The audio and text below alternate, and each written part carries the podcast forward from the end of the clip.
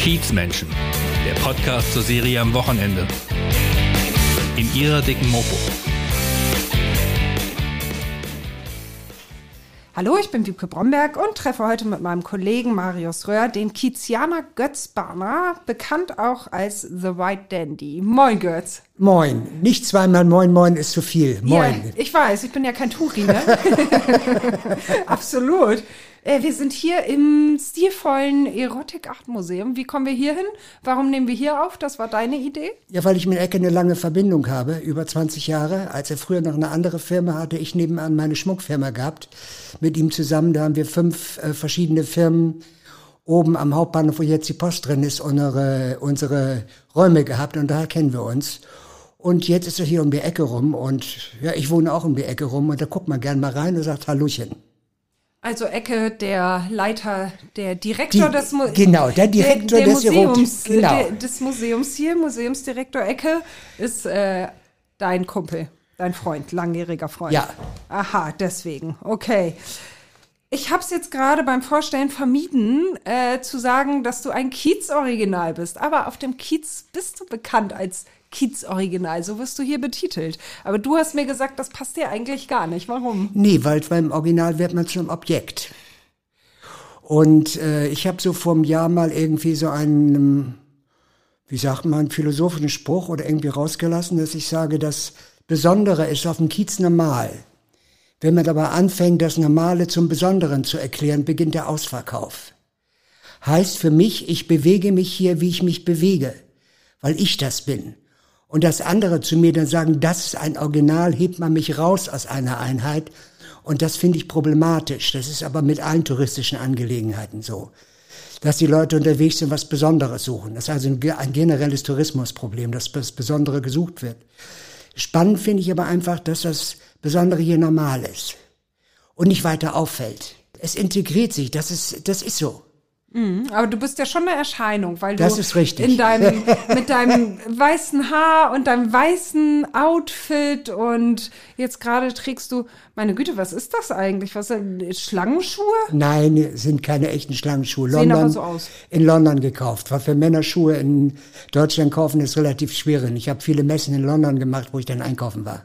Ja, und aber du bist ja auch einfach bekannt mit deinem weißen Mantel, ganz in weiß. The White Dandy kommt die Straße lang. Das ist Richtig. ja schon eine Erscheinung. Ja, das, den Mantel habe ich in New York gekauft auf einer Messe, als ich ausgestellt habe und äh, den bin ich habe ich mitgenommen und angezogen und dann hat sich irgendwie die Figur ergeben und danach habe ich White Dandy benannt, weil ich suchte irgendwie eine Figur auch für die Führung, die aus dem Alltäglichen rausgehen. Und da habe ich die Figur genommen und andere haben gesagt, Olivia Jones hat seit seit 20 Jahren ihre Figur und das ist meine Figur. Aber die ist mit dem Mantel entstanden. Ja, Das gibt's ja nicht. Hast Weil- du dir den von, von dem Mantel vordiktieren lassen? Ich habe ihn getragen und die anderen fanden das toll, weil das Tolle an diesem Mantel ist einfach, ich kriege keinerlei Aggression. Beim schwarzen Mantel wird es anders aussehen. Ach, du siehst ja toll aus, kann ich den auch mal haben? Aber die meisten sagen immer tolle Klamotte. Niemand sagt, du siehst toll aus. Das wissen, das tun nur ganz wenige. Ich habe dir vorhin gesagt, du siehst aber. Ja, ich glaube, ich habe dir vorhin gesagt beim Ja. Reinkommen, du siehst toll aus. Das ist richtig, das Ja. ist richtig. Dann bin ich eine der wenigen. Aber genau oder, richtig. oder du nimmst es nicht richtig wahr. Doch, nehme ich wahr. Wann hast du dir den Mantel gekauft? Wie lange bist du schon The White Dandy? 2007 in New York. Und seitdem auch The White Dandy. Ja, da trage ich ihn. nicht. Ich habe nochmal drei andere Mäntel bestellt, einen, noch einen anderen, noch einen anderen. Einen haben sie mir geklaut aus dem Auto, weil sie dachten, das sei ein echter Leopard. Und den anderen, das ist weiß und lila, den wollte ich zurückgehen lassen, als wir mit dem Zoll kamen. da habe ich mich ein bisschen verguckt. Aber wie das ist im Internet, du guckst was und kriegst in die Finger, habe ich gesagt, bald hier. War ein paar hundert Euro kosten solche Mäntel und die tut man nicht einfach gleich wieder zurücksenden. Ja, mit Lila ist dann nicht so ganz white. Nö, aber ja. Bisschen gescheckt. So, so kuhmäßig. Und White Dandy, der Name, was hat der für eine Bedeutung für dich? Ich habe mal gelesen, fand ich sehr toll. Dandy ist eine elegante Lebenslüge. Eine elegante Lebenslüge. Ja. Und welche elegante Lebenslüge dass man steckt sich bei gerne, dir dass man dahinter? sich gerne zeigt. Es hat aber nichts damit zu tun, was man tatsächlich ist. Also da gibt es einen Widerspruch. Also du zeigst dich gerne so und wer bist du? Äh, nicht das alleine, was ich zeige. Wer denn? Beschreib dich. Schwierig, schwierig.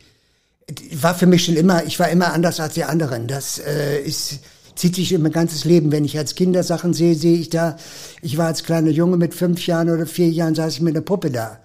Und ich habe das Glück gehabt, dass es niemand verboten hat. Weil ich ein, Umgebung gehabt habe, die liberal war und eine andere Einstellung zu, zur Erziehung hatte, als das, was mein Vater gelernt hat. Mein Vater war streng geradeaus und meine Mutter aus dem Pastorenhaushalt sah ganz anders aus. Aus dem Pastorenhaushalt? Mhm. Ja? Und da bin ich dann irgendwann meine Ausbildung als Diakon gelandet. Ach so, also Pastorenhaushalt dein Vater. Nein, Oder- meine, oder meine von- von, mütterlicherseits die ganzen, die Verwandten, väterlicherseits nicht. Aha, und die waren irgendwie äh, strenggläubig. Na, absolut nicht. Absolut nicht strenggläubig. Aber halt christlich geprägt. Dadurch, dass sie, äh, dass in der Geschichte immer Pastoren und nochmal Pastoren, nochmal Pastoren waren, ist das nicht zu leugnen. Ich bin nicht christlich groß geworden. Ich bin so ganz normal groß geworden, wie man als Kind auch betet, lieber Gott, was fällt mir, fällt, fällt mir nicht ein, die Kindersachen, die man macht. Nein, nicht besonders. Ich bin Aber klein, ich- mein Herz ist rein, es soll niemand Genau, drin wohnen, Jesus- aus Jesus allein. Ja, ja. Ja, das ist das Einzige, was ich noch kenne. Das kenne ich auch noch. Ja, das, das war auch der einfachste Spruch, oder? Den Ja. konnte sich jeder merken. Dabei habe ich niemals gebetet. Also, und äh, du war, hast dich schon immer als anders auch empfunden. Äh, ich glaube, weniger empfunden als gemerkt, dass ich es bin. Die Reaktion von der Außenwelt und die Innenwelt sind immer zwei verschiedene Geschichten. Muss nicht deckungsgleich sein. Manchmal ja, aber äh, viele Dinge äh, merkt man, ich sage einen bewussten Mann, merkt man erst, wenn man auf das Außen kommt, auf die Beziehung kommt. Alleine mit sich merkt man viele Dinge nicht. Wann, aber wann wurde dir das so richtig bewusst? Weil als Kind wurde dir ja wahrscheinlich nicht bewusst, dass es anders Auch ist. kann ich dir sagen, als ich meine Ausbildung als Diakon im Stephanstift in Hannover gemacht habe, habe ich, da fing der ganze schwule Coming Out an, bin ich denn in der Telefonzentrale gearbeitet, habe mir anschließend keine Pelzjäckchen gekauft. Und äh, da bin ich ja zum ersten Mal in einem schwulen Lokal gewesen und dann hatte ich eine ähm, pinkfarbene nicht, war das war eine äh, orangefarbene kurze Hose an, ein gelbes Hemd und einen grünen Neonschlips und dann rief mich der Ausbildungsleiter rein und sagte, Bruder Bahner, so können Sie hier nicht rumlaufen. Also ich habe es gemacht und dann kam die Reaktion von draußen. Bruder Bahn, Ja, Alter. als Diakon und in der habe ich vier Jahre Ausbildung gemacht, bist du, äh, redet man sich untereinander mit Brüdern, mit Bruder an. Aber Diakon, bist du War da, eine evangelisch- wolltest du das? Bitte? Wolltest du das wirklich? Ja, sonst wäre ich da nicht gelandet. Warum wolltest du das? Ich habe halt früher in der äh, als Jugendlicher in der Kirchengemeinde mit Jungschar gearbeitet und Freizeiten gemacht. Und äh, meine Eltern haben dann, mein Vater hätte natürlich gerne gesehen, ich wäre Industriekaufmann geworden. Und mein leiblicher Vater, den ich nicht kennengelernt habe im Leben nur zweimal, hat gesagt, du sollst Steinmetz werden. Die Leute sterben überall. Aber ich bin dann da gelandet. Vier Jahre Ausbildung vom Erziehungsheim über Altersheim mit Jugendlichen, die Strafarbeit machen mussten, mit der Zahnbürste putzen, das Bad und mit Panzerscheiben, alles durch und mitgemacht. Nachts auf dem Felder, Rüben ziehen und sowas alles. Und dann war nach vier Jahren war fertig und äh, dann wollte ich meine wollte ich nicht abhängig sein von der Kirche und habe dann angefangen eine Ausbildung als Sozialarbeiter zu machen. Also Glauben schon, aber Kirche nein. Hat mit, das hat ein wenig mit Glauben zu tun. Es hat mehr mit sozialen Sachen zu tun. Dass die aus dem Glauben wachsen, ist eine andere Geschichte. Aber theologische Dinge wollen wir jetzt ja nicht besprechen. Muss nicht, muss nicht, nicht unbedingt. Aber also im Prinzip wäre Sozialarbeiter auch schon vorher der Beruf gewesen, den Ja. du hättest Hat- vor ja. Diakon auch gleich erlernen können. Ja, da habe ich halt zehn Jahre insgesamt mit verbracht, mit den ganzen, weil die Ausbildung, als sie fertig war, habe ich eine Lehrerausbildung angefangen. Und ähm, das lässt mich bis heute nicht los, die pädagogische. Aber es war immer Antipädagogik. Das war die Zeit, wo es nicht, wo es um Revolution ging. Antipsychiatrie, Antipädagogik. Und äh, das herrscht bis heute vor. Gegenüber jeglichen Autorität wachsen mir, kriege ich Gänsehaut. Da habe ich eine Alarmanlage, die funktioniert, ohne dass einer ein Wort sagt. Sollen wir zur Geschichte zurückgehen? Also Geschichte zurückgehen heißt für mich, dass ich meine Ausbildung als, äh, als äh, Sozialarbeiter fertig gemacht habe, dreieinhalb Jahre lang. Und äh, habe während der Zeit auch die ganze Drogenarie mitgemacht. Nie harte Drogen, aber LSD bis zum geht nicht mehr, gekifft bis zum geht nicht mehr, Psilocybin, alles was gehörte. Aber das war damals eine andere Geschichte. Da ging es nicht darum. Ja, aber äh, keine harten Drogen? Also. Nein, kein Heroin, kein Kaptagon, keine, Chemi keine chemischen Drogen. Aber hast ja schon, du hast dann ja schon einiges ausprobiert. Richtig. Hast du dein Bewusstsein erweitert? So, so war es damals. Ob das Bewusstsein erweitert ist, ist was anderes. Bewusstsein ist das in dem Beutel, den wir haben, wo wir alles reintun. Ob das ein größer oder kleiner wird, ist eine andere Geschichte. Aber ich will jetzt nicht auf die spirituelle Seite eingehen. Aber Bewusstseinserweiterung ist schon so wahr. Das ist heute anders geworden. Wo man denn einen Joint, einen Joint reden wir nicht drüber, aber über Psilocybine oder andere Drogen, dass man dachte, mehr Fun zu haben. Damals ging es nicht um Fun, es ging um äh, andere Erfahrungen zu machen, andere Situationen einzusteigen. Das ist der große Unterschied zu heute. Da war weniger Vergnügen angesagt als heute. Heute ist Droge gleich Vergnügen. Ist mir zu wenig. Das musst du nochmal umschreiben. Das musst du mir nochmal näher erklären. Was war das für dich? Neue Erfahrungen machen, die über das hinausgehen, was ich tagtäglich weiß. In welcher Form? Neue Erfahrungen? Psychisch, psychologisch. Ich habe selten optische Sachen anders erlebt. Aber ich konnte auf drei Meter Entfernung ob jemand fühlen, wie jemand ist. Die Psychologie ist das sowieso, was mein Leben bestimmt. Meine Seele bestimmt mein Leben mehr als mein Körper. Wenn es mir seelisch gut geht, geht es meinem Körper gut. Und wie lange hast du? Zwei, drei Jahre Trips? lang. Zwei, drei Jahre lang habe ich das gemacht und dann bin ich äh, nach, ähm, als die Ausbildung fertig war, bin ich nach Amerika gefahren, weil ich dort mein Berufsanerkennungsjahr machen wollte in der Nähe von Leary. Das war damals der, der LSD-Guru gewesen. Und dann kriegte ich aber einen Anruf hier von unserer alten ersten schwulen Wohngemeinschaft im Mainweg 37. Die hieß Ledingheim St. Anna mit einem Fanclub für Inge Meisel. Fanclub für Inge Meisel? ja, das war man- angesagt. Das hast du mir schon am Telefon erzählt. Wie kommt man auf einen Fanclub für Inge Meisel? Weil es Spaß macht einfach. Weil es einfach, äh, äh, was, was einfach so ist. Und dann krieg ich den Anruf, ob ich mitmachen will. Und äh, dann bin ich hergekommen und bin dann. Du warst schon in Amerika zu dem Zeitpunkt. Da war oder? ich schon und ich habe mich, ich habe dort ein Greyhound-Ticket gehabt für vier Wochen. Einmal rund um die USA fahren und 200 Dollar in der Tasche. Und das hat funktioniert. Und dann kriegte ich einen Anruf und bin dann ähm, bei meiner Lehrerin, mit der ich damals Feldenkreis-Ausbildung gemacht habe als, als äh, Körperlehrer, habe ich dann besucht in, äh, in Washington. Und da kriegte ich den Anruf und mitsamt den Kanu und meinem Joint und Gitarre auf den See umgekippt, weil die Wellen falsch rumkamen. Und dann bin ich an den Ort, bin ich zu- zurückgeschwommen. Naja, dann konnte ich natürlich alles andere wegschmeißen, aber dann kam ich zurück und bin eingezogen bei Brühwarm. Dann ging die Theatergruppe Brühwarm los. Also die erste schwule Wohngemeinschaft Hamburgs. Die war damals ja. Daraus ist Brühwarm dann Genau. entstanden, ja? Genau. Brühwarm war ja eine Theatergruppe mit Conny Littmann zusammen. Ja, Conny Littmann war auch damals schon der Organisator äh, von vielen Dingen und wir konnten aber auch nur unseren Erfolg haben von, wir haben angefangen 76 bis 79 und wir haben angefangen mit 30, 40 Leuten, die kamen. Und damals gab es eine Schulenbewegung, die hat alles organisiert und wir haben dann die nötigen Plakate dazu gemacht und hingeschickt. Und wir haben Veranstaltungen Schluss gemacht, wo wir ohne Schwierigkeiten 3000 Leute reinkriegten. dass denn hier, wie heißt die Rockgruppe, deutsche Rockgruppe noch, die dann bei uns im, im, in den Vorführungen waren und auch äh, Konzertdirektion Jahnke kam, weil es einfach erstaunlich war, dass wir mit unserem Musiktheater so viele Leute ranziehen konnten. Das ging aber nur, weil es die schwulen Gruppen gab, die die Werbung gemacht haben. Das war dann auch das Publikum, ja?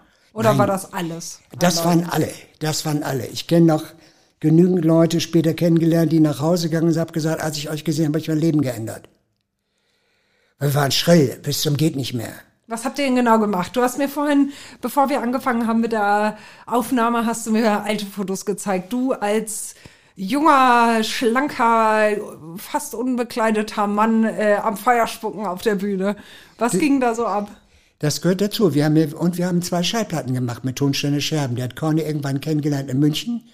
Und äh, dann bot Rio Reise mit seiner Gruppe ähm, Tonsteine Scherben. Dazu gehört eigentlich Rio Reise. Tonsteine Scherben ist das erste. Und dann kam Rio Reiser. Und nicht umgedreht. Und dann wurde die Musik dazu gemacht. Dann sind wir zwei Wochen lang ins Studio nach Friesenhagen gefahren. Und ich hatte hinten hinter dem Haus im Musikstudio mein kleines Haschischfeld. Ja, habe ich Okay, also Drogen spielten schon eine Rolle in deinem Ja, Leben. natürlich, die habe ich da angebaut. Das hat sich so durchgezogen bis Nein, heute? nein, nein, nein, nein. Und Nein, nein, wenn, nein. Und wenn, dann rede ich nicht, dann nicht drüber. Okay, ja, dann ist doch alles gut. Dann Ne, ziehe ich also die Frage äh, zurück. versackt bin ich nicht. Das Einzige, was ich tue, sind Zigaretten rauchen, was ich nicht so schön finde, aber ist halt so. Ja. Ja, und dann haben wir hinten unsere Aufnahmen, unsere Studioaufnahmen gemacht und haben dann zwei Langspielplatten rausgebracht. Die eine hieß Nymphomania und die andere hieß Männerscham oder Entartet. Und das schrillste Ding auf der Bühne war, da war ich so auf einem psychoanalytischen Trip, habe ich dann Geschichten erzählt, Mutter, wie ich, und weil ich mit meinen Konflikten nicht klarkam und der Psychoanalyse geht, du gehst tief rein, Mutter, wie ich, äh, andersrum gesprochen. Das Publikum hat viel gelacht und ich ging auf die Bühne als Erna Brauner mit einem kleinen Lätzchen wie ein Kinder, wie eine Kinder, wie ein junges Kind und angefangen zu reden, Mutter, wie ich dich hasse, deine widerlichen dicken Titten, wie sie beginnen vom Körper zu schwängen. Steckte dein Pelzmantel selbst in die Fotze. Mama, Papa, ich habe deinen Schwanz nie steif gesehen. Und da die, ja, ja, Das ist schon ähm, heftig. Okay. Ja, ja, das, ich merke schon jetzt, wie du jetzt selbst Ja, ja, ich werde hier rot. Marius, das musst du piepen. Marius wird auch rot. Na, na toll, toll war mal, du merkst es wieder, wie die Publikumsstimmung immer mehr nach unten sackte.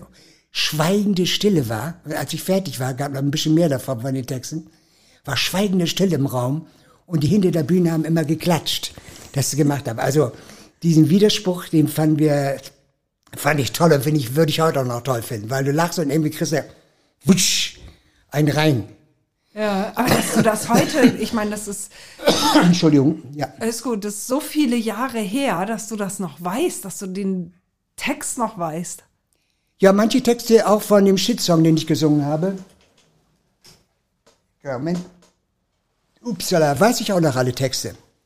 Ja, also ich dann- kann ich kann ich so singen. Wir haben, ich habe Ja, auch dann noch, bitte. Ich habe noch die Du Playbacks. kannst das, du kannst das gerne jetzt singen. Nee, nee, nee, nee, nee, da muss die Musik, da muss Playback dazu hören. Ja, dann machen, müssen wir das gleich noch organisieren hier mit Playback. ich möchte dich singen hören. Das hätte ich mitnehmen Kannst du müssen. eine Zeile? ja, Eine Zeile singen? nein. Nein. aber du hast kurz Wolltest du- überlegt. Ja, ja, Nein. Gut, dann nicht. Heute bin ich fast 30, verrückt und nicht sehr fleißig. Ich hasse das Normale, das Farblose und Fahle, gehe lieben gerne tanzen und pflege meine Pflanzen. Und dann gibt es, heißt es Kokain für die Queen, LSD in den Kaffee, äh, Bilsenkraut für die Braut, schwarze Afghane für die Dame und so weiter und so fort. Das war der Shitsong. Ja, schön. Wieder sehr geprägt durch. Das ist heute, das Erfahrung. ist heute wieder aktuell, also ohne, ohne Zweifel. Absolut. Aber bei der Aufnahme ähm, mit Rio Reiser, wie hast du den erlebt?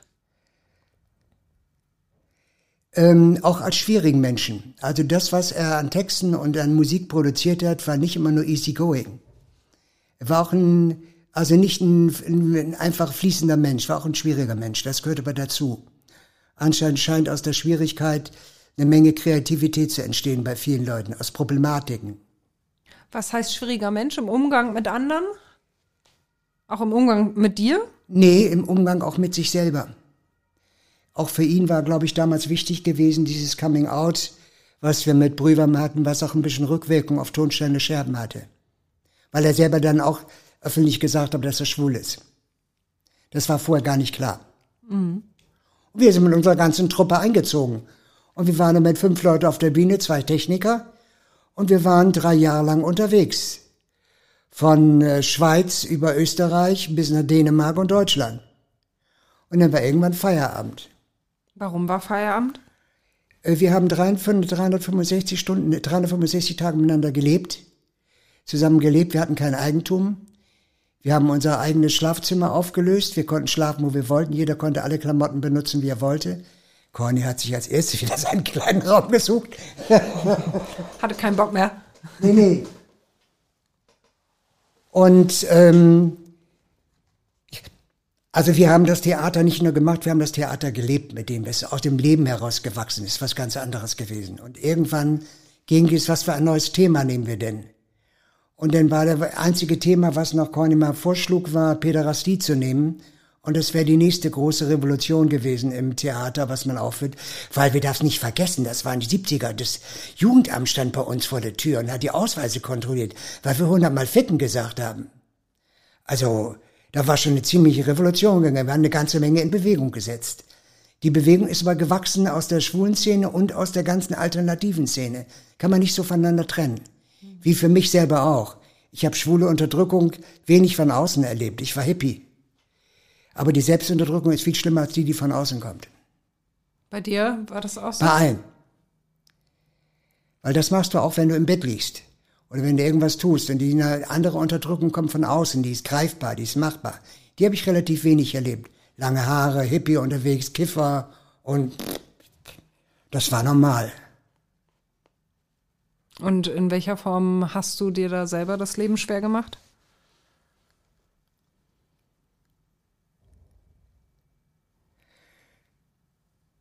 Schwulsein ist anders. Das würde ich heute auch noch sagen. Ähm, aber das ist eine, da geht's um, geht's in ganze Genderproblematik. Die würde ich nicht, das würde zu weit führen, glaube ich, das aus, das im Einzelnen auszuführen. Ich weiß nur einfach die schlechte Gewissen, was man sich gemacht hat, wenn du jemanden kennengelernt hast. Es gab keine schwulen Bars. Du hast deine Menschen kennengelernt auf der Toilette oder irgendwo anders im Park. Und ähm, das war immer mit Dunkelheit und mit anderen verbunden. Und zu Ende gesprochen heißt es für mich eigentlich, wenn Leute auch heute sagen, Homosexualität ist kein Problem, doch es ist immer noch ein Problem. Das Problem fängt erst dann aufzuhören, wenn ein zwölfjähriger Junge genauso verliebt sein kann in einen anderen zwölfjährigen Jungen, wie das Mädchen oder wie der Junge in ein Mädchen verliebt ist. Wenn das genauso gelebt werden kann, dann können wir mal darüber reden, dass Schwulsein was Normales ist. Vorher, pff, vergiss es. Mhm. Und das können wir nicht. Nee. Das ist so. Aber wenn ihr so erfolgreich wart und eigentlich ja auch noch Thema hattet oder gehabt haben könntet, warum? Ich ahne schon. Warum habt ihr, ja, warum? Ausgelaugt, ausgelaugt. Ihr wart Nach fertig. drei Jahren jeden Tag 24 Stunden miteinander zusammen zu sein, mit gewissen Regeln, die wir natürlich hatten, wie zum Beispiel, wenn jemand jemanden Typen ausguckt, haben die anderen die Finger davon zu lassen, damit so Konkurrenzsituationen nicht existieren. Also es war einfach, es war ausgelaugt. Wir hätten Pause gebraucht. Aber soweit ich weiß, ist es bei allen Gruppen so, dass nach drei bis vier Jahren immer eine große Krise auftritt. Wie machen wir weiter? Was tun wir? Ja, da war Feierabend. Also für euch war auch klar, nee, es wird keine Pause geben, sondern wir gehen getrennte Wege. Ja, und ich habe da meine letzte äh, nettes Treffen gemacht. Ich habe zu Hause nochmal geguckt, wo im Interview, was ich noch an alten Unterlagen habe, wo ich dann alle eingeladen habe. Wir haben damals in Langhorn gewohnt. Und äh, dann war Schluss, dann war Feierabend. Und ich bin dann völlig ausgestiegen. Ich bin dann, habe dann angefangen, äh, im Lokal zu arbeiten, weil ich mein Geld verdienen wollte, um nach Indien zu fahren. Nach Pune zu fahren. Weil vorher hatte ich schon Erlebnisse gehabt mit, äh, mit Otto Mühl, aber Otto Mühl sagte wahrscheinlich nichts. Nee. Ne? Das war der, ähm, hatte Hühner geschlachtet auf der Bühne und war große Probleme mit Jugendlichen, mit Kindern, mit denen er angeblich Sex gehabt haben wollte und so weiter. Völlig antischwul eingestellt und jeder, äh, es gibt so einen Spruch, den der 60 habe ich vergessen, wer zweimal mit demselben fickt, ist bürgerlich oder so ähnlich heißt der. Und er hat er durchgeführt und ich weiß noch genau, wie wir da standen und wollten den Laden aufmischen äh, diesen strammen heterosexuellen Laden aufmischen, weil sie sehr konservativ in ihrer Einstellung angeblich frei waren. Und da wollten wir dahin und ich blieb dann als einziger über, der dahin fuhr. Alle anderen sind dann nicht mitgefahren, weder Corny noch die anderen mit aus der Gruppe. Und dann stand ich da mit meiner Bettdecke. Und dann gab es verschiedene Gruppenprozesse und das, das wird ein bisschen zu lange dauern. Aber das Spannende ist gewesen, denn standen dort, äh, nachdem am Abend, am Samstagabend standen 100 Leute und wer ist jetzt, wer, wir machen jetzt ein Spiel, wer ist auf wen scharf? Frauen auf die eine Seite, Männer auf die andere Seite. Und ähm, ich sag, ich nicht, bin schwul. Ja, dann stell dich doch zu den, stell dich doch zu den Frauen. Heute würde ich das machen. Damals ging das aber nicht. Dazu war mein Stolz zu groß. und hebt eine die Hand und sagt, ich bin lesbisch. Na gut, das fällt ihr beiden eben raus. Und dann ging es los. Achtung, fertig, los. Und du kannst dir vorstellen, was da an Zusammenbrüchen gab. Wer auf wen scharf ist, wer mit wem im Bett gehen wollte. Die Schönsten haben sofort was abgekriegt, die anderen sind übergeblieben. Wahnsinn. Na, ich gehe ins Bett mit ihr zusammen, dann macht sie mich an. Ich sag, was denn los? Ja, ich habe das nur gemacht, weil ich dich anmachen wollte. Habe ich gesagt, ich bin lesbisch, dass ich dich kriegen wollte. Ich sage, das klappt nicht. Da funktioniert nichts. Ja, ja, und dann bin ich eben dann, das waren so die letzten Aktion, Aktionen und habe ich gearbeitet und danach bin ich dann auf nach äh, Indien, in Indien gelebt. Ein Dreivierteljahr, in Pune, bei Bhagwan. Ja, aber als ihr mit Brühwarm dann einmal noch zurück, mit Ja, ne? Brühwarm rumgetourt und drei Jahre, du hattest ja eigentlich keinen keinen Wohnsitz, gar nichts, ne? Richtig. Keinen Besitz in Richtig. der Form. Richtig. Und wo bist du dann untergekommen überhaupt, als klar war, es ist Schluss? Das wurde aufgelöst und dann habe ich dort im Traumtänzer in Rahlstedt, was Karl-Heinz Ruschinski damals gemacht hat, dort habe ich auch gewohnt, mein Zimmer gehabt und gearbeitet, weil ich wollte mich ja nicht verpflichten, weil ich wusste, ich will nach Indien.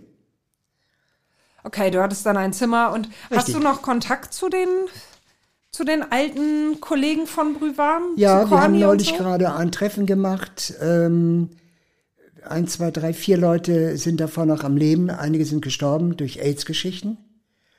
Und ähm, wir haben einige kleine Filmangelegenheiten erledigt, weil jemand eine Dokumentation über die schwule Bewegung in den 18, die 70er Jahren macht und ähm, daraus eine eigene Dokumentation macht. Wie das wird, was daraus wird, weiß ich nicht genau.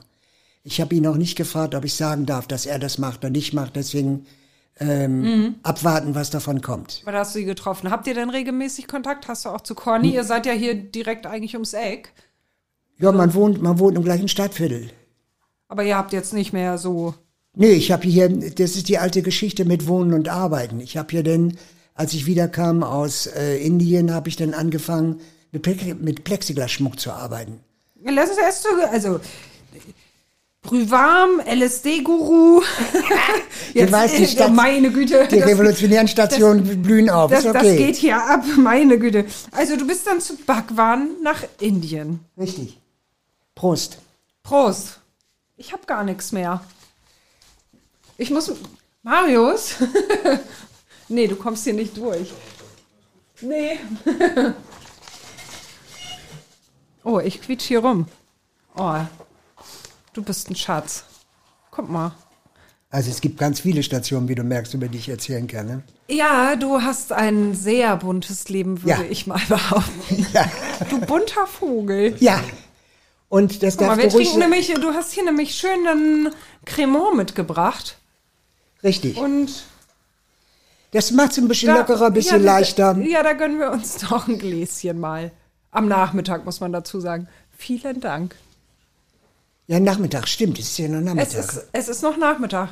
Richtig. Trinkst du häufig mal nachmittags? Häufiger Nein. mal? Ganz selten noch. Ich habe ich hab Danke. mit Alkohol ähm, überhaupt keine Probleme mehr, hatte ich mal gehabt. Mit einem Schlag weggegangen. Ich saß irgendwo in der Bar um die Ecke rum und fragt sie mich, ähm, in der Chuck Club war das gewesen. Kennst du den? Ja, na klar, Betty. Ja, ja, Betty. Und ähm, willst du noch einen? Ich sag nein, ist genug. Und seit der Zeit habe ich das völlig im Griff. Passiert mal, dass mal ein bisschen mehr trinkt, aber ähm, vor fünf Jahren war ich jedes Wochenende besoffen, dass ich Shit hatte. Ich hänge davon ab. Aber nee, hat sich, hat sich wie von selbst ergeben. Gut im Griff, ganz locker vom Mocker.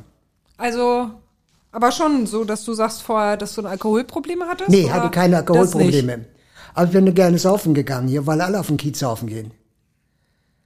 Und ich kannte dann bestimmte Bars, zum Beispiel in der Nachtschicht bin ich gerne gewesen. Ja, Und äh, bei Mickey. ja, ja, genau. Ja. ja, ist auch schön da, Ja, es absolut. gibt, gibt so ein paar Stationen auf dem Kiez, die nett sind. Ja, Die total. auch nicht so touristisch verseucht sind. Aber Entschuldigung, go, go, Backwaren. go, go to your concept. Nee, nee, nee, du, du bist das Konzept. Du Okay, okay, das aber ich Konzept entführe dich dann gerne in Höhen. Ja, bitte, tu das. Packwaren ist das Stichwort. Da hast du gelebt. Mhm. Länger sogar, ne? Dreiviertel Jahr. Hab meine eigene, hab mal zweimal meine Hepatitis gehabt. Und in Indien, in Indien wird es mal anders behandelt. Hier wirst du Aussätziger und da sagt man, leg dich mal ein bisschen zurück und pass mal ein bisschen auf dich auf. Und ähm, das ist dann auch ganz gut vorbeigegangen. Und ähm, da war noch die Zeit, in Anfang der 80er gab es kein AIDS. Das heißt, die ganze Frage von Sexualität war ganz anders gestellt. Und Bhagwan war dann auch nicht, auch nicht antischwul. Später hat er ein paar sehr wirre Geschichten losgelassen. Und äh, dann war es auch so, dass ich mit jemandem, ich weiß ich nicht vergessen, oben im Baum, hat mit jemand zusammen gebumst und die Kinder standen oben rum und haben zugeguckt. Das fällt mich jetzt wieder, habe ich ganz vergessen. Das ist schon speziell, das weißt du, ne? Ja, ja natürlich. Und Höchst speziell. du, und als und damals in Indien war es so, dass die ähm, meisten Besucher oder Leute, die kamen, kamen aus Deutschland und Japan. Und das sind die beiden Nationen gewesen, die im Zweiten Weltkrieg was angezettelt haben und enorme Autoritätsprobleme hatten. Also das ist der psychologische Hintergrund. Und da gab es natürlich jede Menge Berichte, der Sexguru und wer weiß was alles. Und es war damals auch noch ein bisschen anders. Wir haben in einer Gruppe zum Beispiel, ist es so gewesen, jetzt setzt ihr eure Masken auf. Ich habe 20 Minuten Zeit, zieht eure Klamotten auf und könnt machen, was ihr wollt. Ja, und dann habt ihr Mensch ärger dich nicht gespielt, nackt. Ja, ich habe meine Augen hochgehoben, dass ich einen guten Typen erwischt habe.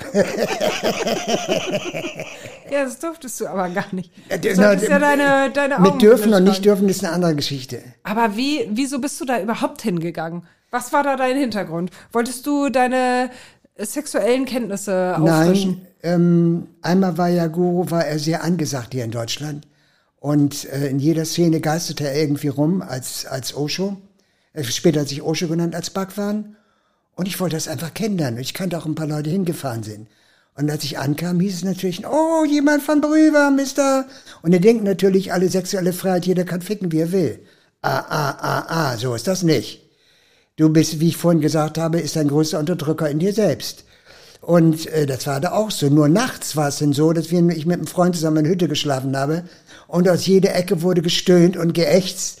Machen nur die Frauen stöhnen ja, die Männer stöhnen nicht beim Sex. Schon mal aufgefallen? Ja? Nee. Ja, guck mal nach. Guck mal. Hör mal zu, dann wirst du das merken. Und irgendwann haben wir es dann auch miteinander getrieben, obwohl er gar nicht schwul war. Aber das war also die sexualisierte, die ganze Atmosphäre war schon eine stark eine sexualisierte Geschichte. Heißt aber nicht, dass jeder mit jedem überall was getrieben hat, wie es irgendwie ging. Aber es war schon super geil, wenn du dann nachts vor dem Lagerfeuer standst, da drüber hing das Schild von deinem Guru, von Bhagwan, und du hast getanzt dazu und äh, gekifft, das war schon Wahnsinn. Das Heiße hört Zeit. sich nach einer sehr wilden Zeit War es auch. Aber es ist immer, das finde ich ja das Spannende, egal an welchen Geschichten. Wenn du frisch anfängst, etwas aufzublühen, ist es wild, ohne Regeln. Du musst gucken, du musst hier probieren, da probieren. Und die schönsten Blüten, die Lotusblüten, wachsen aus dem Sumpf. Aha, die wachsen aus dem Sumpf. Ja. Meine Güte. Und warum bist du da abgehauen? Konntest nicht mehr?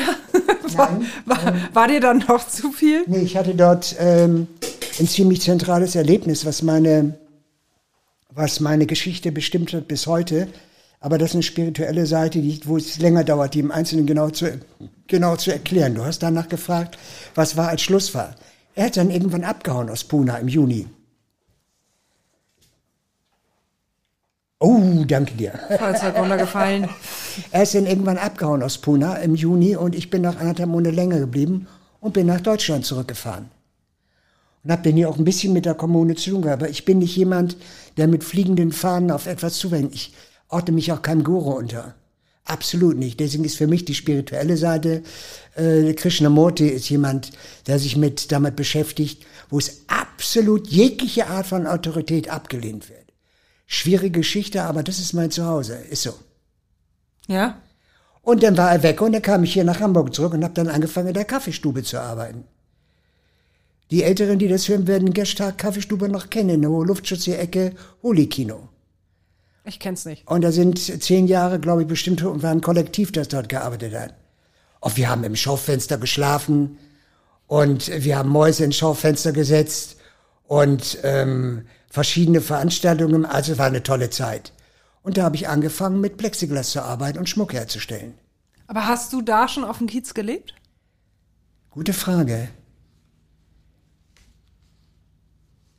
Äh, ja, ja, habe ich am Kiez gelebt. Wann bist du auf den Kiez gezogen? Äh, 84, glaube ich. 84. Ja. Aber herziehen auf dem, das ist das, was alle denken, ist ein riesengroßer Unterschied. Ich habe nicht auf dem Kiez gearbeitet. Meine Wohnung war mein Schlafplatz. Ich habe meine Werkstatt in der Langenfelder Straße gehabt. Erst zu Hause in der Langenfelder Straße. Und ich bin nach Hause gefahren zum Schlafen. Ich habe gelebt in meiner Werkstatt für meinen Schmuck, für andere Geschichten. Die Mit dem Schmuck hast du angefangen, während du dort im Kaffeehaus ge Richtig. gearbeitet hast. Und ich habe an jemanden gekannt, die haben Der Diakon das war alles vergessen. und Sozialarbeiter war schon Ich habe auch. Pädagogik gemacht, zwei Semester.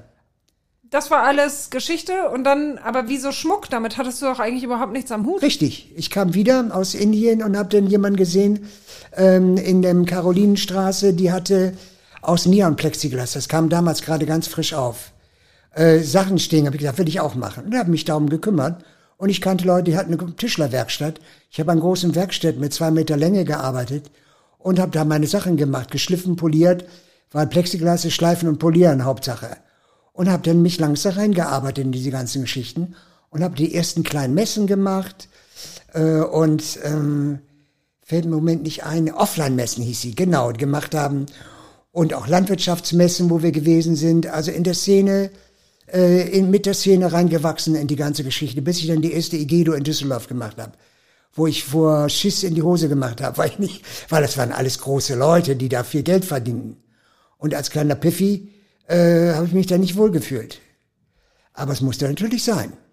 Man ist ja in der Szene zu Hause und ich habe gearbeitet von Modeschauen bis äh, H&M und andere große Firmen beliefert und Für die hast du hergestellt. Schmuckdesigner Schmuck hergestellt. hergestellt. Ich war immer jemand, der für den Handel hergestellt hat. Also ich habe nicht gesessen und drei Ketten zusammengesetzt, das war nicht mein Thema. Musste ich manchmal, wenn kein Geld mehr da war, das war schon klar. Wie heute auch manchmal, aber da waren große, große Firmen dran. Größter Auftrag, ach komm, da wollen wir nicht so gut angeben, jetzt Schluss vorbei. Doch, doch, will ich aber hören. Ich, das, das hätte ich jetzt gefragt. Was denn so dein größter Erfolg 1,1 als Schmuckdesigner ein- war? Als Schmuckdesigner nicht, als Kaufmann. Mit einer Idee. Und äh, diese Idee ist ähm, 1,25 Tonnen verwirklicht worden. Und äh, mit allen, die Werbefirma war gut bedient, ich war gut bedient, Heimarbeiter waren gut bedient, Steuerberater waren gut bedient, die Lieferanten waren gut bedient. Sowas ist heute nicht mehr möglich. Aber was wurde denn gefertigt? Äh, Schlüsselhänger mit Würfeln. Der Schlüsselanhänger?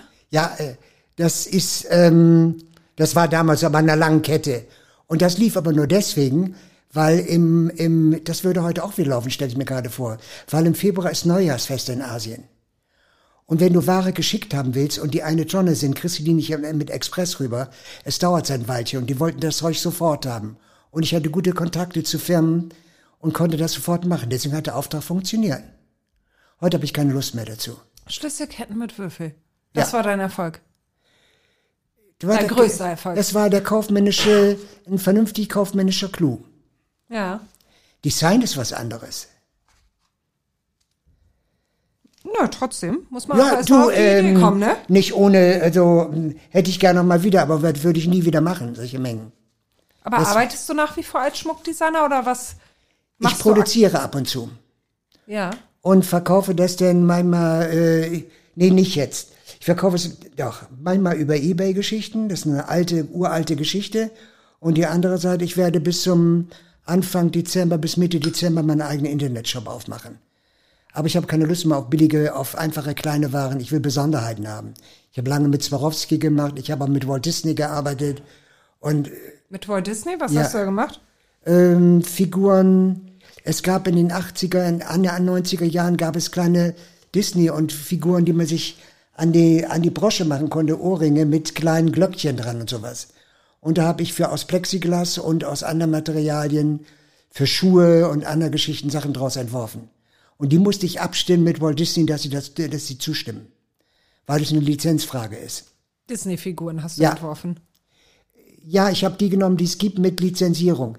Du kannst nicht selbstständig entwerfen, du musst was rausnehmen aus denen, kannst ein bisschen verändern vielleicht, aber die müssen die Lizenz geben. Die hat aber eine andere Firma gehabt, nicht ich. Ich habe für diese Firma gearbeitet.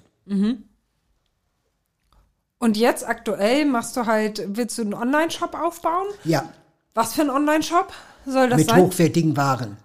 Was denn für Waren? Hast du noch so viel oder Ja, wie ja, von klar. damals? Einmal habe ich noch äh, jede Menge Swarovski-Steine, die es nicht mehr gibt, weil Swarovski es abgelehnt hat, für ähm, Designer Schmucksteine rauszugeben. Das machen sie nur noch selber, das ist vorbei. Und äh, ich habe den dann vor Wann war das? Vor zehn Jahren aus meiner Werkstatt in der Lang, in der äh, Paul-Rosen-Straße ausgezogen. Dort hatte ich einen Großhandel, weil dann kam die ganze Finanz kam die ganze Finanzkrise dazu. Schweineguten Erfolg 2007, 2008, Lager tierisch voll, weil man will natürlich seine Steuer nicht zahlen, sie kauft Waren dafür ein. Und dann kam der Absturz. Einmal Asien dazu, die Produktion wurde immer größer und dann kam die Finanzkrise dazu.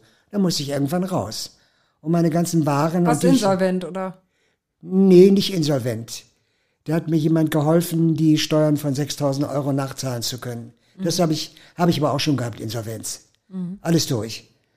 Und ähm, dann musste ich irgendwo hin mit dem Zeug. Dann hatte ich das eine ganze Weile in, in einem anderen Laden auf dem Kiez untergebracht und habe dann zu Hause weitergearbeitet. Und irgendwann war auch das Schluss. Dann habe ich die Sachen auf den Boden gebracht und da stehen sie jetzt. Und zum Teil in der Küche als meine Werkstatt. Und ähm, ist aber eine Belastung, das alte Zeug. Und ich bin aber, kennt wahrscheinlich jeder Kleber, man klebt an den alten Geschichten. Es könnte ja noch mal sein, das. Und das verhindert immer Neues. Das verhindert, was neu kommt. Und deswegen muss das Zeug weg. Ich suche nicht jemanden, der mal kommt und sagt, will ich haben. Ich komme vorbei, weil ich könnte jemand was geben, wo er, oder wo er oder sie durchaus ein Jahr oder anderthalb Jahre von leben kann, aber eben nicht fertige Sachen zusammensetzen, sondern muss Ideen haben, weil es Kunststoff ist, aus dem ich gearbeitet habe. Und die anderen sagen immer, Plastik drehe ich durch. drehe ich durch, weil Plexiglas ist eine vernünftige, ein vernünftiger Kunststoff in dieser Welt. Aber das ist ein anderes Thema. Und da hast du jetzt echt noch so richtig viel Deine Hütte ist voll. Meine Hütte ist voll oben auf dem Boden. Und ich ist ja nicht nur so, dass ich ähm, Schmuck gemacht habe. Ich habe auch bestimmte Ideen entworfen.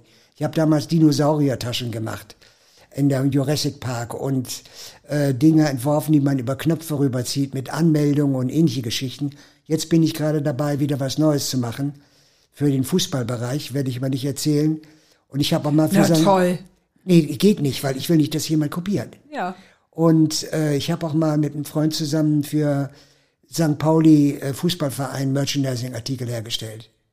Okay. Also, wenn jemand Würfel, Swarovski-Steine, Plexiglas und Broschierungen, Kettchen, Sterne, soll er sich bei mir melden. Und dann muss man sich gucken und muss sagen, will ich, will ich, will ich, will ich, will ich. Weg damit. Und du willst, du bist an was großen Neuen dran. Ich möchte gerne äh, was Neues machen und das Alte hinter mir lassen. Mhm. Du arbeitest ja aktuell aber auch als Kiez-Tour-Guide sozusagen. Richtig. Du bietest deine St. Pauli Intim-Tour an. Richtig. Was zeigst du da den Leuten? Was erzählst du denen? Die St. Pauli Intim-Touren laufen ja immer unter Dandy. Also einmal ist es bei ähm, hier über die über Ecke hier vom Erotik Art Museum reeperbahn.com und das andere Mal über Get Your Guide. Und natürlich würde es ja lieber über Ecke die Gebuchung haben, weil das ist mir lieber, dass er da Geld kriegt und Get Your Guide verdient eine Schweinekohle an den Sachen. Ja. 25 Prozent kriegen sie von den Umsätzen. Wow. Gut, der Unterschied, den ich darin mache, ist grundsätzlich so, dass ich sage, ich zeige euch den Kiez, wie es ist, wenn hier jemand 30 Jahre lang wohnt. Wie nimmt er den Kiez wahr? Und das ist ein bisschen anders. Dazu gehört dann, was ich vorhin gesagt habe, diese kleine Laden in der Talstraße, die Turnierschuhe verkaufen. Oder ähm, ähm, hier der G G Gitarremanufaktur und ähnliche kleine Geschichten. Das andere wie ähm, wie Nutten abgezockt werden oder wie die Leute abgezockt werden, sollen andere machen. Und es gibt so viel Scheiße bei den Führungen. Oh meine Fresse nochmal. Die Nutten sollen da stehen mit einem Pisspot und den permanent einen über den Kopf kippen. Also kannst du nicht. Sie sagen denn, das ist eine Pistole, aber reiner Blödsinn, dass die unten 300. Aber sie machen alles, sie machen alles das, damit die Touristen sagen, oh Gott, oh Gott, oh Gott, wie dreckig. Und für mich ist eins der zentralen Geschichten zu erklären, die Gesetze, nach denen Abhängigkeiten produziert werden. Und Prostitution ist für ein Satz für mich ganz wichtig, der Unterschied zwischen freiwilliger und Zwangsprostitution. Zwangsprostitution ist immer dann, wenn die Frau nicht selbst entscheiden kann, ich will gehen. Wie der soziale Hintergrund ist eine andere Frage. Aber spannend ist eigentlich zu gucken, wie wird Abhängigkeit erzeugt. Das ist das ganze Spiel der Prostitution, was man dann irgendwann auch auf andere Bereiche übertragen kann. Welche Regeln existieren hier, um Abhängigkeit zu erzeugen? Und das ist für mich, benutze ich ungern, das sind kleine Missionen für mich, das aufzuklären. wegnehmen von den ganzen aufgebauten, aufgeblauschten äh, Geschichten über Sexgeschichten, es nüchtern zu machen. Zentraler Satz ist, Sex ist keine Beziehung, Sex ist ein Geschäft. Nichts anderes läuft hier ab. Das ist aber für ganz viele Leute ganz schwer zu kapieren. Sie sagen dann zum Beispiel, äh, ach guck mal, ja, ich bin ja eigentlich gegen, aber wenn die Frau Spaß daran hat, dann darf sie das. Ja, und ich sagte, und der Nachbar, wenn der nach Hause kommt und hat keinen Spaß an der Arbeit, muss der auch aufhören? Natürlich nicht. Stehst du, das sind so die Einstellungen, die du dann hast, oder die armen Frauen. Rotlichtmilieu ist nicht immer, ist nicht immer schönes Pflaster, aber ist auch nicht immer grausames Pflaster. Das ist viel differenzierter. Also wie gesagt, die, die wichtigste Geschichte ist, wie wird Abhängigkeiten, wie werden Abhängigkeiten erzeugt und ausgenutzt. Und jeder Zuhälter ist daran interessiert, Abhängigkeit zu erzeugen. Und wie kennst Na, du ein bisschen, ein bisschen heftig. Wohl nicht jeder. Also, da bin ich schon wieder drin in eine, bin ich schon wieder drin in dem Thema des Zwangsprostitutions. Es gibt auch Frauen, die haben sich dafür entschieden und sagen, ich will das. Und es ist aber schwer, deine Freiheit in dem rotlichen Milieu zu bewahren. Weil die Gesetzmäßigkeiten sind schon manchmal ganz schön heftig. Wie kommt es, dass du, der ja auch viel hier gar nicht war, weil er einfach woanders gearbeitet hat, da so einen Einblick hast? Weil man, wenn man aus der Tür, wenn man aus der Tür tritt und ich wohne in der Erichstraße, bist du drin. Du kannst machen, was du willst. Du kannst nicht neutral. Ähm, ich habe versucht und hat auch geklappt, nur zum Arbeiten zu kommen, aber trotzdem bleibt was zurück. Und jeder Tourist, der hier ist, hinterlässt auch Müll. Und das ist nicht nur Müll im Sinne von ähm, sichtbarem Müll. Es gibt noch einen anderen Müll, der schleichend ist, der sich unter, im Untergrund da ist. Heute ist Vergnügen gleich vergessen, gleich besaufen. Das war mal anders. Und ich habe auch keine revolutionären Vorschläge, wie der Kiez anders werden könnte. Überhaupt nicht. Ich merke nur einfach, dass hier ein, ich komme hier auf den Anfangssatz zurück. Das Besondere ist auf dem Kiez normal. Wenn man das normal aber zum Besonderen erklärt, beginnt der Ausverkauf.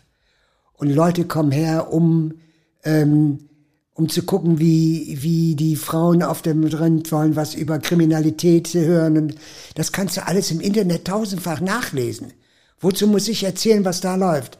Aber rumzugehen und zum Beispiel zu sagen, du bist genervt, wenn hier, wenn hier Marathon stattfindet, du willst raus und kannst nicht. Oder Erlebnisse, dass du irgendwo, ach, ein schönes Erlebnis, noch einige Jahre her, wo ich dann mit meinem weißen Mantel schon unterwegs war, in der ähm, Hein-Heuer-Straße, Ecke Seilerstraße, sonntags nachts, fällt ein großer schwarzer Lieferwagen. Sie dreht die Scheibe runter. Na, Süße, wie wär's mit uns beiden? Ich gehe ein bisschen weiter, sie dreht um, macht die Tür vom Lieferwagen auf, alles in schwarz, zeigt mir ihre lackierten äh, Fuß, äh, die lackierten Stiefel und die stramme Kleidung, sagt sie, na Süße, wie wär's denn mit uns beiden? Ich sag, so viel Schwarzes, das geht nicht für mich. Und da hat die Zug immer weitergefahren. Aber das sind so Erlebnisse, die hast du, ja, ist, das ist, eine, ist wie ein Kleinod, sowas noch zu erleben. Sowas gibt's nicht mehr. Oder du stehst an der Tür und jemand stößt dich rein und mit strammer Gummikleidung und fängt mit der tiefen Stimme an, geht mir an die Socken, geht mir an die Eier ran und sagt, na klar, wie wär's mal. Ich drück raus und zieh die Tür wieder ran, hab nichts gemacht, weil draußen standen ihre türkischen Kollegen, wenn ich die, ihr eine geballert hätte, sie war so besoffen, kippt um, das hat keinen Zweck. Aber das sind so Erlebnisse, ja, die sind toll, aber die gibt's nur hier. Die, also ich sage immer dazu, wenn du auf dem Kiez bist, musst du eins lernen, äh, ohne Nerv kannst du hier nicht leben. Wenn du den Nerv nicht anerkennst, bist du am falschen Platze. Unbedingt. Und dass du manchmal genervt bist, ist vollkommen normal. Und ich mache keine Gruppen über 15 Leute. Und das ist schon ein Unterschied. Wenn ich den 30 oder 40 sehe, die machen dann auf, äh, auf 94 oder so nach auf 5 Euro oder frei oder so, aber das mache ich nicht. Bei mir kostet eine Tour 29 seit 10 Jahren und eigentlich finde ich es immer noch viel zu billig. Ja. Du und ich bin ja dann so zwei, drei Monate unterwegs. Äh, Quatsch, Monate. Zwei, anderthalb, zwei, drei Monate, das hält ja keiner aus. zwei Stunden, na, anderthalb bis zwei Stunden unterwegs und lande dann anschließend immer gerne in der Monika-Bahn der großen Freiheit. Ja. Und die habe ich, die Sonja habe ich kennengelernt, weil sie dort wohnte, wo ich meinen Laden hatte. Und sagt, komm mal vorbei. Und das ist noch so ein bisschen alte Atmosphäre, die du im Kiez noch riechen kannst. Ist aber selten. Wo dich auch mal jemand anruft und sagt, sag mal, ich habe dich schon fünf Tage nicht mehr gesehen, alles in Ordnung? Ja, ist noch alles in Ordnung. Das gibt es noch. Aber das ist nicht mehr so selbstverständlich, wie es mal war. Aber es gibt es noch. Das gibt's Ganz noch. selten. Das gibt's noch. Also, Monika, Monika Bar, da bist du gerne, ja? Ja. Privat auch. Nee, ich gehe dann meist nur, wenn ich meine Touren mache. Privat habe ich wenig Bock auf, äh, auf Bars. Ich gehe gerne Cafés, wie zum Beispiel Café Mai. Und dann gibt es so einige andere. Mimosa hat dicht. Und Mimosa und gegenüber sagte Sch Schnalke was? Nee. Kaffee Mimosa? Mimosa, ja. Gegenüber Schnalke und sind nur 20 Meter und war früher ein Feinkostladen. Eine völlig andere Szene. Kaffee Mai, völlig andere Szene. Und dann gehst du runter äh, Krawel neben Edeka in der Paul-Rosen-Straße, wieder anders. Also ich liebe Cafés, das ist, ist mir lieber als Bars. Du bist eher tagsüber unterwegs mittlerweile. Ja. Liegt's am Alter? Nee, ich gehe mal vor drei gehe ich nicht ins, vor zwei, drei gehe ich nicht ins Bett. Wie alt bist du? Das weiß ich gar nicht. Aber es steht auch nirgendwo im Internet, wird man niemals dein Alter finden, oder? Hältst du das geheim? Genau richtig. Genau richtig. Die eine Antwort ist, man fragt eine Dame, hat Marlene Dietrich mal gesagt, nicht nach ihrem Alter. Entschuldige. Und die andere und die zweite Seite ist, ich frage mich immer, wozu ist das wichtig, Alter zu erwähnen? Und ich glaube, es ist wichtig, wenn man sich dann vergleicht. Und vergleichen ist in jedem, da komme ich auf, auf eine psychologischen, spirituellen Geschichte, vergleichen ist in jedem Fall immer etwas, was nicht weiterführt. Weil das vergleichst du immer mit dem, was gerade ist. Das heißt, du bist immer im Alten und abhängig von dem, was du dein Urteil hast, von dem, was du dich gerade verglichen hast. Kein Bock drauf. Also Und wenn ich mit dem Alter ein nicht? Problem hätte, habe ich das, aber das ist meins, geht keinem was an. Hast du das? Ja, manchmal schon. Weil der Körper will man nicht mehr ganz, wie man gerne selber möchte. Nee? Also, so jung bist du nicht mehr, aber wie alt, das bleibt dein Geheimnis. Richtig. Und das muss man erfahren, indem man mich, indem man mich kennenlernt oder mit mir etwas tut. Das ist dieselbe Geschichte wie mit den Gender-Geschichten. Wenn man nicht genau weiß, was ist das Gegenüber, er, sie oder es, dann muss man in Kontakt mit ihm treten. Und das finde ich in der ganzen Gender-Diskussion ziemlich revolutionär und gut. Weil du hast keine Kategorie, jemanden einzupacken. Weil die Kategorien, die wir haben, sind alt und funktionieren nicht mehr. Neue sind schwierig aufzusetzen. Aber Diskriminierung gibt's in dem Bereich 100 Prozent ganz genauso wie, wie woanders. Also es ist nicht, ist nicht groß anders. Kommen wir, das wäre dann die Stolpersteine, die dieselbe Geschichte, ne? Wo Juden damals nicht wollten, dass die Homosexuellen Stolpersteine kriegen, beziehungsweise äh, dort erwähnt wird, wo sie, ge, wo sie gestorben sind, wo sie ge- gekillt worden sind. Dann waren damals diejenigen, die die Stolpersteine gewünscht, gewünscht haben, haben dort Schwierigkeiten gemacht. Also, Okay, das weiß ich nicht. das wissen die wenigsten. Nee, Jetzt weiß geht jetzt nicht um die Juden oder ähnliche Geschichten. Was ich sagen will, ist einfach nur, dass eine diskriminierende Gruppe nicht unbedingt diskriminierungsfrei gegenüber anderen ist. Und Jude heißt ja nichts anderes, dass du ähm, da geboren bist und dass du das in deine Wiege gelegt gekriegt hast. Punkt aus, ist alles. Wie sind wir denn jetzt darauf gekommen? Von deinem Alter zu Stolperstein und Juden? Meine Güte. Das geht mir zu schnell hier. Ja, hier mit deinem Cremant schon im Kopf. Ja, wunderbar. Kann, kann ich, ja wunderbar, kann ich überhaupt nicht mehr folgen. Meine Güte. Aber also, ne, 30 Jahre bist ja, du bist ja schon deutlich länger als 30 Jahre auf dem Kiez, ne? Mhm. Fast 40. Das hat mich sehr erstaunt. Ich habe das selber gar nicht Du bist ja realisiert. fast 40 Jahre Ja, auf ja, dem fast. Kiez jetzt. und dann habe ich da reingekommen, hab ich gedacht, wie bitte, so lange bist du hier?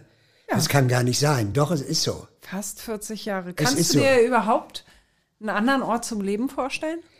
Manchmal habe ich letzte Zeit öfters, manchmal gehe ich durch, ihr könnt hier wieder Sachen rausschneiden. Manchmal gehe ich durch die Straße und denke, Götz, es ist Feierabend. Ich muss hier weg. Ich muss hier weg, weil der Kiez hat auch was sehr Dörfliches an sich. Ich vergleiche es immer gerne wie mit Asterix und Obelix. Wenn eine äußere Bedrohung kommt, ist alles gemeinsam äh, ein Kiez und sobald es weg ist, verteidigt jemand sein kleines Ressort. Es ist, und Ecke klagt natürlich immer drüber, es ist sehr schwer, Leute zusammenzukriegen, dafür, dass etwas auf dem Kiez passiert. Und ähm, auf der einen Seite ist es sehr dörflich und auf der anderen Seite ist das ist der Kiez wie eine kleine Stadt mit kleinen verschiedenen Stadtteilen. Manchmal muss man nur eine Straße weitergehen und schon kommt was Neues auf dich zu. Aber der Kiez ist nicht international. Das denken immer alle. Das hat damit absolut nichts zu tun. Der Kiez lebt von dem Mythos. Alles andere, was da ist, ist enorm schwierig runterzubringen. Warum gibt es nicht kleine Bands, die auf der Straße spielen? Warum gibt es nicht kleine Theatergruppen, die irgendwo ihre Sache machen? Warum lädt man nicht Leute ein, die auf die, äh, äh, Malen auf dem Fußboden, auf Kreide malen, Inch-Geschichten, kleine künstlerische Aktionen, findet nicht statt. Und Warum? Wenn, da setze ich mich nicht in die Nesseln. Also Quartiersmanagement und ähnliche Geschichten und so weiter und so fort. Ich glaube, das hat ist ein verdammt schwieriges Thema. Ich merke nur einfach, dass ähm, ich habe, glaube ich, irgendwann mal gesagt, äh, der Kiez ist eine Leiche, die man pflegt. Und da stimmt ein Stückchen dran. Es gibt, es gibt Ausnahmen daran, selbstverständlich.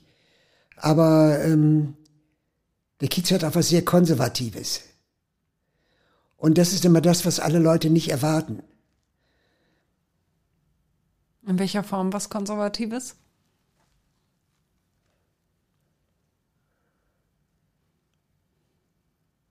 Alte Dinge, die schon lange nicht mehr funktionieren, werden erhalten. Die Frage der zum Beispiel, wenn ich durch die Herbertstraße durchgehe und es ist offen auf der linken, auf die kleine Seitenstraße nebenan nochmal reingehe, wo früher Dominika Lounge ihre Lounge hatte, und sehe dieses, abge, dieses abgerissene, diese Farbe, die runterblättert überall. Es ist ekelhaft. Es ist einfach dreckig. Und da wird nichts gemacht. Und jetzt ist die Diskussion schon gewesen, dass die Frauen zu wenig Geld verdienen, die Miete nicht mehr bezahlen können in der Herbertstraße. Dinge verkommen einfach. Und ähm, dann wird auf der anderen Seite mit Dingen geworben. Du gehst oben lang auf der Reeperbahn ganz am Anfang, wenn du von oben vom Millendor runterkommst, da gibt's dreckige Ecken, da kriegst du eine Krise. Ich habe nichts gegen Obdachlose, absolut nicht. Aber da hat man hinzugehen als die Stadt Hamburg und hat dort eben jeden Abend sauber zu machen und den Müll wegzutun. Es tut keiner.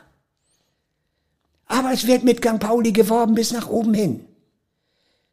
Und das ist manchmal wie eine Art von Leichenflatterei, die stattfindet. Ich bin ja selbst zu Hause und wow. Saufen und äh, Umsatz ist nicht alles. Der Kiez war mal anders. Nicht, dass es früher schöner war, absolut nicht. Aber es war mehr Kultur hier. Und selbst dort gibt es Dinge, wo ich denke, wann da muss das so sein. Aber ist das noch dein Kiez? Es war auch nie mein Kiez. Die Frage ist immer, wenn du mich fragst, ist das dein Kiez, kommt so ein bestimmtes Bild, ein bestimmtes Bild hoch. Ähm, ich wohne hier. Ich kenne die Leute, ich kenne die Frauen und ich weiß mich hier, wie ich mich hier bewegen muss. Und ähm, fühle mich frei hier. Das ist das Einzige, was ich sagen kann auf dem Kiez. Ich kann hier rumlaufen, wie ich möchte. Mir passiert nichts. Das liegt aber nicht alleine am Kiez. Es liegt an mir, der ich hier lange wohne und das Gefühl habe einfach, du gehst die andere Straßenseite automatisch, ohne äh, das zu wollen, nimmst du die andere Straßenseite, weil du fühlst einfach, die Straßenseite ist nicht gut für dich. Das war keine Anstrengung. Wenn das etwas ist, du bist auf dem Kiez zu Hause, dann ist es das, dass man das fühlt. Und ich kann es so schrill sein, wie ich will. Du kannst deinen weißen Mantel, um, Ja. um mit deinem weißen Mantel abzuschließen, du kannst deinen weißen Mantel raustragen, wann du möchtest. Ja, und du kriegst, wie gesagt habe, schon mal am Anfang, du kriegst mit dem weißen Mantel nur immer Positives. Immer nur positive. Ach, sieht der süß aus, darf ich mal kurz? Ach, was für ein schöner Mantel. Und ein paar gibt's auch, die sagen dann, steht dir gut. Und den, da, bei denen bedanke ich mich jedes Mal. Weil du kannst auch Kleidung tragen, die dir nicht steht. Die du trotzdem trägst, da gibt's genug von. Frauen können das besonders gut. Männer achten ja nicht meistens nicht so auf ihre eigene Kleidung. Nicht so richtig. Aber du hast die Frage gar nicht beantwortet, ob du dir vorstellen könntest, in einem anderen Stadtteil zu leben. Oder ob du auf dem Kiez. Na, du hast gesagt, du weißt es nicht. Ne? Manchmal, manchmal ich es, wünsche ich es mir. Einmal fünf Etagen, die ich zu gehen habe, oben alte Wohnung, 40 Jahre.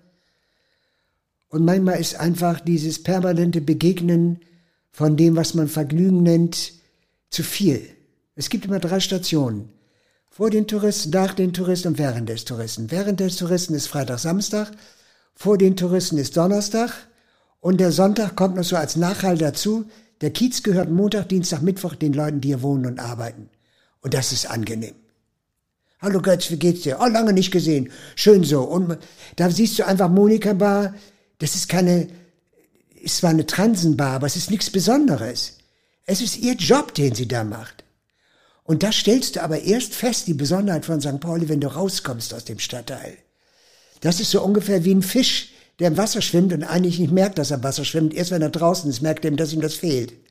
Und so geht mir das manchmal. Stehe ich vor und sage, nun mal nicht, können Sie bitte sich auch hinten anstellen? Oh Gott, oh Gott, oh Gott, oh Gott, oh Gott. Ich sage hol den Schnur, der muck wieder zum Chlor, ne? Und äh, da merkst du einfach den Unterschied, merkst du erst, wenn du rauskommst. Also ich sage mal, für mich so, äh, Hauptbahnhof ist Ausland und Altona ist die Vorstadt von St. Pauli. Also bist du doch Kizianer durch Ja, und ja. durch. Manchmal, manchmal am Zweifeln vielleicht. Wie viele hier, wie viele. Aber eigentlich Kizianer durch und durch. Würde ich sagen, ja. Also für immer St. Pauli. Na, mal gucken.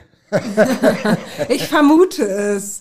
Ich, ähm, ich glaube, du. Hast- hast St. Pauli würde auch schwer was vermissen, wenn du nicht mehr hier wärst. Das sagen mir die Leute immer. Ach, was ist das denn sowieso so? Aber das ist eben die Geschichte. Ich fühle, ich lebe. Ah ja, das ist ein, ein kleines Erlebnis. Ich hatte neulich im, ähm, im, im Tivoli, als ähm, zum 25. 20 Jahre lang heiße Ecke lief, ähm, stand ich mit jemand da und er stellte mich dann vor, das ist, äh, das ist der, das ist unser White Dandy von St. Pauli. Und ich habe, ich war irgendwie, ich merkte, wie ich aufbegehrte und merkte einfach, ich bin nicht White Dandy von St. Pauli, ich bin Götz Bahner, der hier wohnt. Davon ist White Dandy eine Figur, die auffällt. Nichts anderes. Ist für mich nicht gut, dass man hier bestimmte Dinge rausnimmt und sie objektiviert und damit behandelt. Ich bin nicht behandelbar. You know what I mean, wenn ich sage, ich will nicht zum Objekt erklärt werden. Und das geht ganz schnell. Und das bin ich nicht. Also, du bist der Kizianer Götz Barner, der sein Leben lang hier auf St. Pauli verbringen wird und gar nicht, gar nicht weiß, dass er fast 40 Jahre schon hier lebt.